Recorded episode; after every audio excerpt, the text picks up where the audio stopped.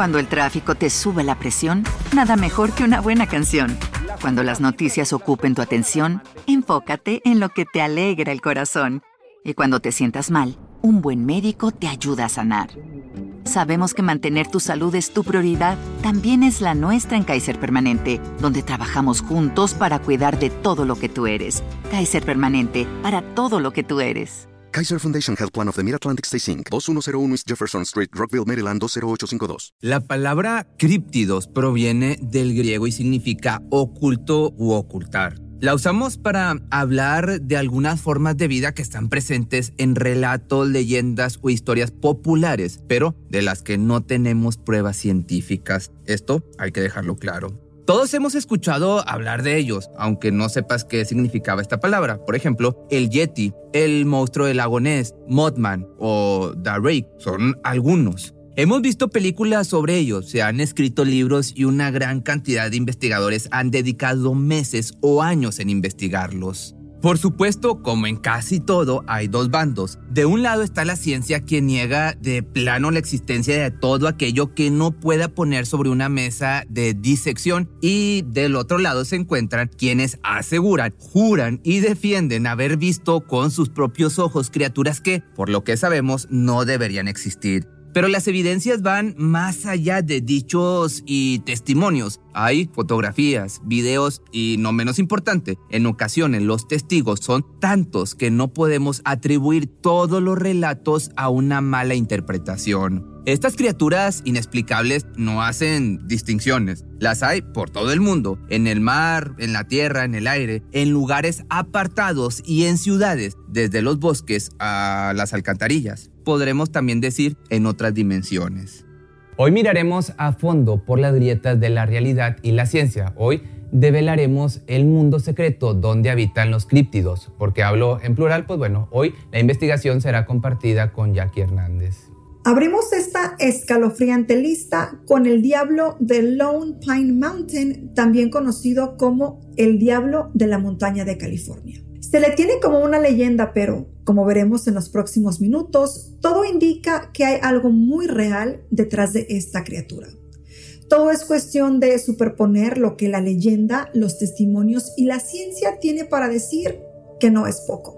La región donde se ha visto esta criatura abarca buena parte de las regiones salvajes y montañosas del suroeste de Estados Unidos, llegando al norte de México. El último avistamiento registrado y estudiado es de 1928, pero ha habido otros en tiempos más recientes. Incluso han circulado videos no muy claros ni confiables, es verdad, de lo que parecía ser el diablo de Lone Pine Mountain o criaturas muy similares. La descripción de este ser es bastante detallada. Una criatura grande con dos pares de alas, enormes garras y grandes dientes de carnívoro. Y aquí el primer detalle sugerente. Las alas son membranosas como las de los murciélagos.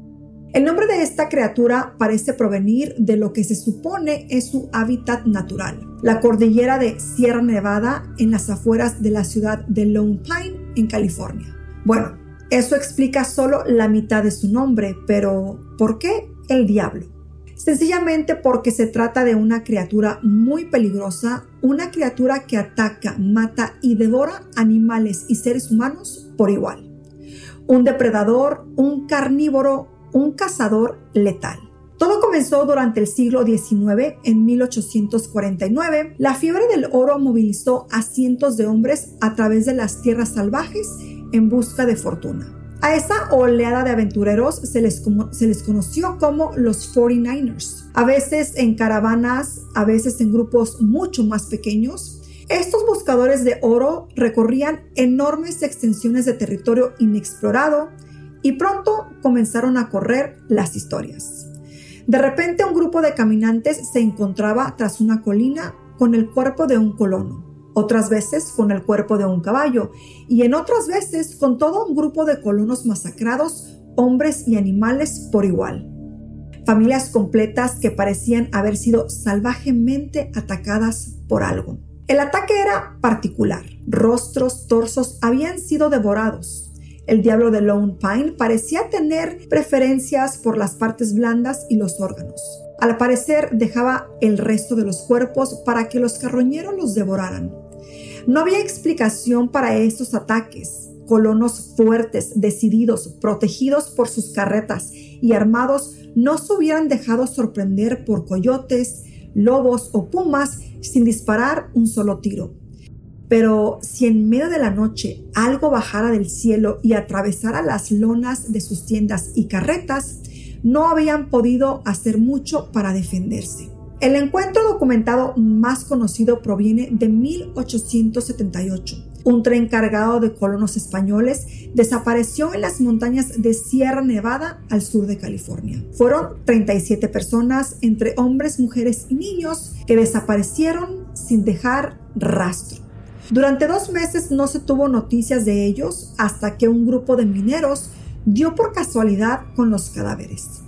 A juzgar por el estado de los cuerpos llevaban varias semanas muertos, pero hubo un sobreviviente a la masacre de los colonos. Semanas después del hallazgo de los cuerpos, el padre jesuita Justus Martínez llegó a la misión de San Diego a pie.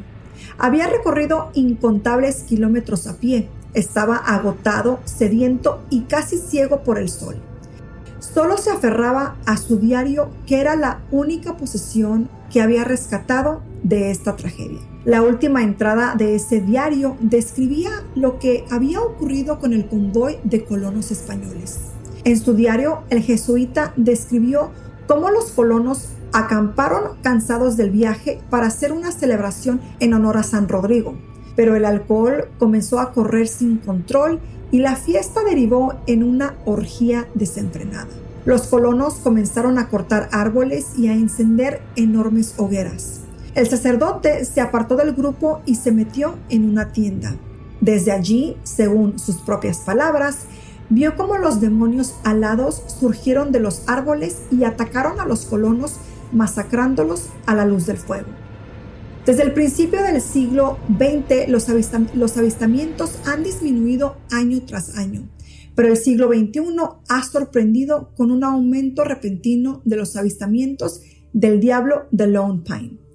Entre el 2003 y 2010 se han registrado decenas de testimonios y hay una investigación abierta sobre la desaparición de un grupo de estudiantes de secundaria en la región del Valle de la Muerte, que para muchos se parece inquietamente al caso de los colonos españoles.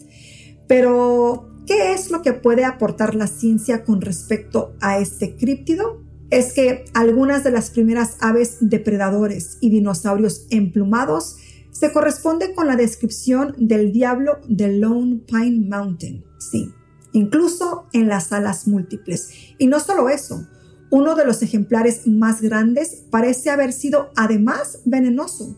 Esto se deduce del estudio de los dientes que muestra canales que solo se ven en las serpientes y animales que inyectan veneno con la mordida, lo que también explicaría la ausencia de sobrevivientes. Una simple herida significaba el final. ¿Será que estamos frente a un sobreviviente de millones de años de antigüedad que ha sobrevivido intacto en las regiones salvajes? Sería un caso similar el del monstruo de Loch Ness que se especula podría tratarse de un fósil viviente.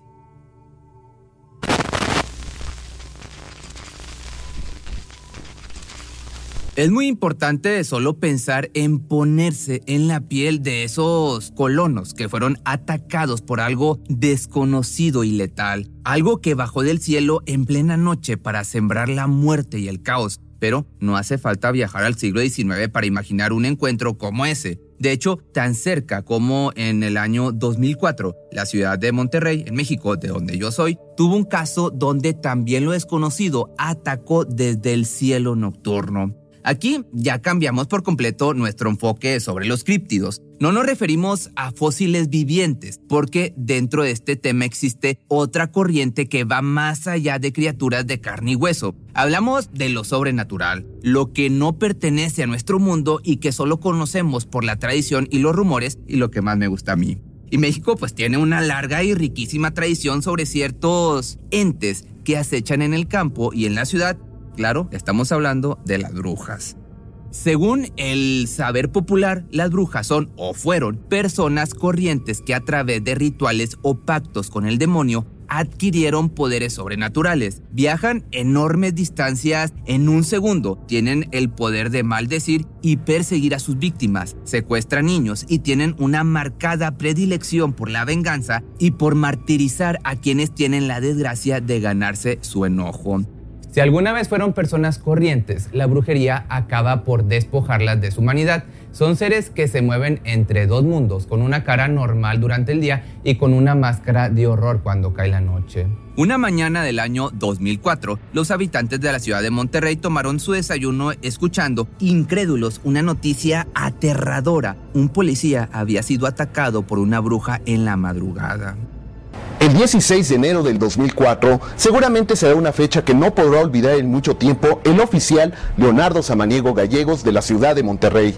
Esa noche tuvo un encuentro inusual con un extraño ser, el cual denominó como una bruja. Ocurrió en el municipio de Guadalupe, muy cerquita también de donde yo vivo. Una patrulla en la que se desplazaba un único agente de policía recorría las calles de uno de los barrios cercanos al Cerro de la Silla. Eran alrededor de las 3 de la madrugada y todo se hallaba en calma atento a las sombras y a cualquier movimiento extraño. El oficial vio de repente que algo caía de un árbol. En un principio solo pudo distinguir que se trataba de algo grande y a la vez oscuro. Imaginando que se trataba de una emboscada, se puso en alerta de inmediato, pero no tardó en helársele la sangre la piel. El objeto no llegó a tocar el suelo, sino que revoloteó lentamente hasta ponerse delante del vehículo. Entonces, iluminado por los faros de la patrulla, el policía pudo ver con todo detalle que aquello no era una broma o una emboscada. Los rasgos desfigurados de una figura diabólica lo observaban directamente flotando frente a sus ojos. Parecía ser una mujer envuelta en harapos, con una capucha negra que le cubría la cabeza. Sus ojos eran completamente negros oscuros y lo observaban fijamente. En un reflejo, el oficial dio las luces altas y aquella criatura se cubrió la cara con unas manos que más bien se parecían como a unas garras. Debió tomarlo como una, digamos, o pienso como una provocación, porque de inmediato se decidió atacar. Saqué vuelta a la derecha una esquina eh, avancé unos 20 metros de la esquina. Y luego, como unos 50, se paró una señora, venía, se cayó de arriba del cielo. Detrás de luces altas de, la unidad. Se volteó y se está. Y le metí a reversa y se pegó en el vidrio. La, la criatura se abalanzó hacia la patrulla y comenzó a golpear la ventanilla, intentando alcanzar al aterrorizado policía. El hombre solo atinó a ponerse en reversa e intentar escapar, pero la situación fue demasiado para sus nervios y perdió el conocimiento. Dijo después que lo último que vio antes de desmayarse fue la cara diabólica y desfigurada observándolo a través de la ventanilla del coche. Una vez que recobró el conocimiento, se comunicó por radio para pedir ayuda. Los refuerzos no tardaron en llegar, pero lo que les esperaba sobrepasaba todo lo que pudieron imaginar. El oficial aún estaba aturdido y débil y apenas pudo contar entrecortadamente lo que había sucedido y habría sido tomado por loco si no fuera porque la patrulla estaba poco menos que destrozada, con la carrocería abollada y marcas de lo que parecían garras en las puertas, la cajuela y el techo, además de una ventanilla resquebrajada por un golpe que claramente había sido dado desde el exterior. Se sometió al hombre a análisis de sangre para determinar si había estado consumiendo alguna sustancia ilegal o alcohol, pero las pruebas fueron negativas. Esto último hay que dejarlo bien en claro.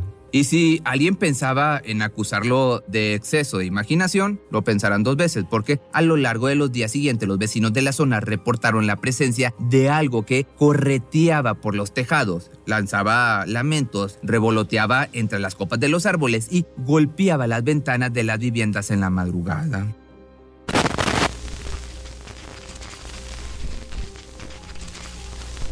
Y si hablamos de criaturas que se ocultan en las sombras de la noche, sin dudas, la bruja de Monterrey es uno de los relatos más aterradores, pero no el más inquietante.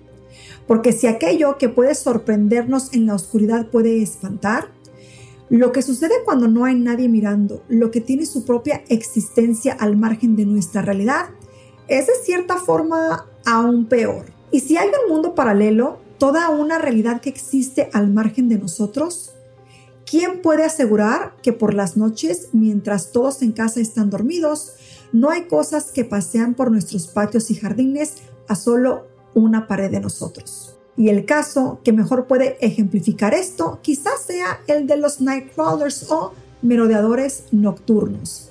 Se les conoce también con el nombre de aliens de Fresno, aunque su origen alienígena es lo menos discutible.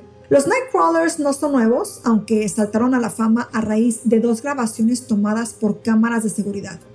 La primera de ellas en noviembre del 2007 y fue registrada precisamente en Fresno, California. La segunda se grabó en el Parque Nacional Yosemite en marzo del 2011. Pero la presencia de los Nightcrawlers es conocida desde cientos de años atrás y proviene de la tradición de los nativos americanos debido a las descripciones que los nativos representaban en esculturas similares a tótems, siempre se consideró una criatura mitológica propia de esa cultura. Era muy difícil imaginar un ser con esas características hasta que los vimos con nuestros propios ojos. En marzo del 2011, los funcionarios del Parque Nacional Yosemite instalaron cámaras en varios sectores claves. Habían detectado daños en la propiedad y todo indicaba a que había un grupo de vándalos que entraban al parque por las noches. Pero al revisar estas cintas, lo que vieron fue algo muy diferente. Dos criaturas que eran al mismo tiempo nítidas y fantasmagóricas. Parecían emitir una cierta luminosidad y se veían de un color blanco brillante avanzaban lentamente de forma extraña, como si la ley de gravedad les afectara de una manera diferente a las criaturas de este mundo. Pero lo más impactante era su aspecto, una cabeza y un par de piernas y nada más. No había torso ni brazos, solo una cabeza de la que partían dos extremidades rectas sin pies visibles. Parecían torpes e inocentes, transmitían la idea de un adulto y una cría, ya que según calcularon tomando como referencias los elementos del paisaje, la mayor de ellas medía cerca de un metro y medio, mientras que la otra apenas alcanzaba el medio metro de estatura. Muchos prefieren afirmar que se trata de seres alienígenas, pero eso no es lo que las tradiciones de los nativos dicen. Ellos consideran a los Nightcrawlers como criaturas inofensivas o, en todo caso, benévolas. Habitan en la naturaleza, pero no necesariamente en nuestro plano. Se parecen más a espíritus elementales, pero para nosotros el término más apropiado sería criaturas interdimensionales y esta idea parece reforzarse ya que en el segundo video que logró registrar a un Nightcrawler, podemos ver que este atraviesa el patio de una vivienda a medianoche y se detiene frente a la piscina como si dudara y luego la atraviesa caminando tranquilamente sobre el agua. El Parque Nacional Yosemite es un territorio conocido, señalizado y explorado no tiene mucho sentido la teoría que sugiere que podría tratarse de un simple animal desconocido. Los Nightcrawlers no se parecen a ninguna especie de nuestro planeta y aunque así fuera, ninguna criatura de metro y medio de nuestro mundo puede caminar por encima del agua sin provocar ni siquiera una onda en la superficie. Se sabe que los Nightcrawlers suelen moverse en grupos, es muy raro verlos solos, pero más común es verlos en parejas y casi siempre uno de ellos es más alto que el otro. A veces llegan a medir más de 2 metros. Se ha especulado que se trata de adultos con sus crías o de un macho y una hembra, pero bueno, esas son solo especulaciones. Lo cierto es que nadie sabe qué son, de dónde vienen o cuáles son sus intenciones. Los nativos americanos, con siglos de historia recorriendo los bosques, no han encontrado tampoco respuestas a estas preguntas. Los Nightcrawlers simplemente nos ignoran, pero no hay duda de que estén ahí, en los bosques, y nadie ha logrado acercarse a ellos. No hay descripción de sus facciones, de cómo luce su piel o siquiera de su verdadero color. Y tal vez sea mejor así. ¿Quién sabe cómo reaccionarían ante un encuentro cara a cara? Esa es una respuesta que todos quisiéramos conocer, pero por boca de un tercero.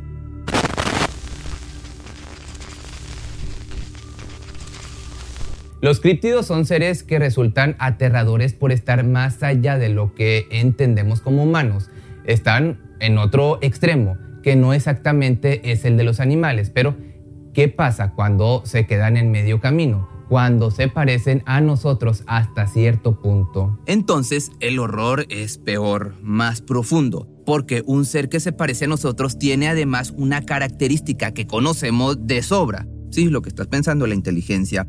Y sabemos que de la inteligencia puede surgir la maldad y eso nos coloca en el lugar de la presa, un lugar al que no estamos habituados, el lugar que más tememos. La historia del hombre pájaro de Nuevo León surgió allá por el final del siglo XIX, que yo estoy, como te platicaba, en el estado de Nuevo León, en Monterrey, pero en el estado de Nuevo León. Durante muchos años no pasó de ser una historia que se contaba para asustar a los niños o para darle clima a una fogata de campamento hasta que llegaron los años 80. Entonces comenzaron a circular rumores en Monterrey y sus alrededores. Pobladores de la zona, cada vez en mayor número, decían haber visto una criatura sobrenatural merodeando por las noches en las cercanías de los cerros describían una figura oscura de gran estatura que al desplegar sus enormes alas revelaba una silueta que se parecía a la de un hombre enorme. Eran testimonios inquietantes que recordaban demasiado a las historias que se contaban en el siglo XIX y que habían pasado poco a poco a convertirse en cuentos para asustar a los niños o incluso hasta en leyendas.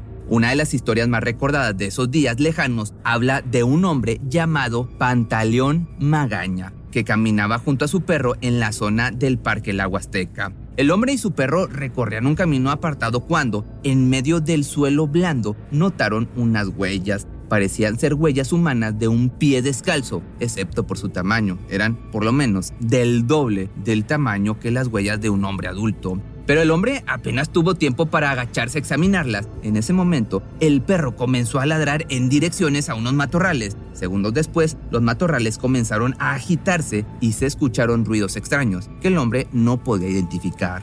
Pasaron varios minutos, Pantaleón paralizado. No se decidía entre escapar o investigar el origen de los ruidos. Finalmente, el hombre se decidió a arrojar una roca hacia los arbustos en el acto deseo de no haberlo hecho. Incapaz de creer lo que presenciaba, apenas atinó a sujetar a su perro cuando una enorme criatura humanoide saltó de atrás de los matorrales mientras desplegaba un par de alas gigantes inmensas. Con dos aletazos que levantaron una nube de polvo, la criatura levantó el vuelo y desapareció en dirección al río. Pantaleón, al regresar sin aliento al poblado, contó lo que había visto. Estaba tan agitado que recién entonces pensó en que lo que estaba contando haría que lo tomaran por loco. Pero, para su sorpresa, no fue eso lo que ocurrió. Según le dijeron los cazadores de la zona, ya habían visto antes a esa criatura que describió. De hecho, no era difícil encontrarlo merodeando por la zona del parque. En el Parque Nacional y Reserva de la Biosfera Cumbres de Monterrey se encuentra el Cañón del la Huasteca. Tiene una geografía que destaca por lo inaccesible. Paredes casi verticales y profundos cañones. Un lugar, pues digamos, perfecto como para ser el refugio para algo que no quiere ser molestado, pero no es lo único, no es el único lugar donde se ha visto al hombre pájaro. El Cerro de la Silla fue el primer lugar donde se vio a este ser sobrenatural, solo que, a diferencia del encuentro que vivió Pantaleón Magaña, aquí se lo ha divisado en pleno vuelo y casi siempre durante las noches. Pero si hablamos de zonas donde acecha el hombre pájaro, sin duda el lugar señalado sería la cueva de los murciélagos, esto es en Santiago, Nuevo León. De hecho, se cree que ahí no solo se encuentra la guarida de esta criatura, sino que se trataría de un verdadero nido de ellas. El rumor tomó fuerza por allá del año 2018 cuando una usuaria de Facebook subió una fotografía que le tomó a su padre en el lugar. El hombre se encuentra de pie frente a la cueva. Al fondo y algo más lejos se puede ver una figura en pleno vuelo que, según se asegura, se trataría nada más y nada menos que del hombre pájaro. La cueva de los murciélagos es además una mina clausurada, es decir, tras su enorme y oscura entrada, hay toda una red de túneles que se pierden en las entrañas de la Tierra. ¿Qué mejor lugar para ocultarse que es ese, no crees? Aparte, como su nombre lo dice, la cueva de los murciélagos es un lugar que está plagado de murciélagos, por lo cual es complicado entrar porque la popó del murciélago es tóxica. Y un punto muy importante, no sé si tú sabías, pero el arquitecto Benavides vive a unos 5 minutos de ahí. Si eres de Monterrey, tú sabes por qué te digo el arquitecto Benavides. Desde leyendas de cientos de años confirmadas en video hasta testigos tan reales y de esta época como nosotros mismos, se puede dudar que hay algo real detrás de todo lo que acabamos de ver. No sé, tú dímelo. Y pensemos en esto. Los testimonios que conocemos son una parte muy, muy pequeña de la enorme cantidad que existe. Hay muchísimas personas que han visto y experimentado en carne propia encuentros con entidades inexplicables, personas que no quieren exponerse a las opiniones y descalificaciones de ese otro monstruo que es la comunidad virtual. Pero no podemos dudar de que están ahí, con sus historias y su convencimiento de haber echado una mirada involuntaria más allá del velo de la realidad. Seguramente ustedes conocen alguna de estas personas, tal vez incluso ustedes sean una de ellas y quizá este video les anime a contar sus experiencias. Estamos seguros de que encontrarán más apoyo del que imaginan. Nosotros estamos ansiosos por leer sus experiencias. De hecho, déjame tus comentarios aquí o escríbeme por Instagram o mándame un inbox por Facebook y cuéntame tu historia y quizás pueda grabar un video como te decía en un principio, a mí me gustan mucho estas historias, sobre todo las paranormales. Pero bueno, regresando, ha sido un recorrido, como te digo, apasionante para nosotros. Esperemos que a ti también te hayan gustado. Y recuerda, nunca está de más echar una mirada por sobre el hombro. Nunca sabemos qué puede estar observándonos ahí, en la oscuridad o incluso cuando me estás escuchando. Si te gustó este video y quieres que haga, que siga con estos temas, me puedes dejar aquí abajo tus comentarios y no olvides seguirme en mis redes sociales y también sigue el canal de Jackie Hernández que te lo voy a estar dejando aquí abajo.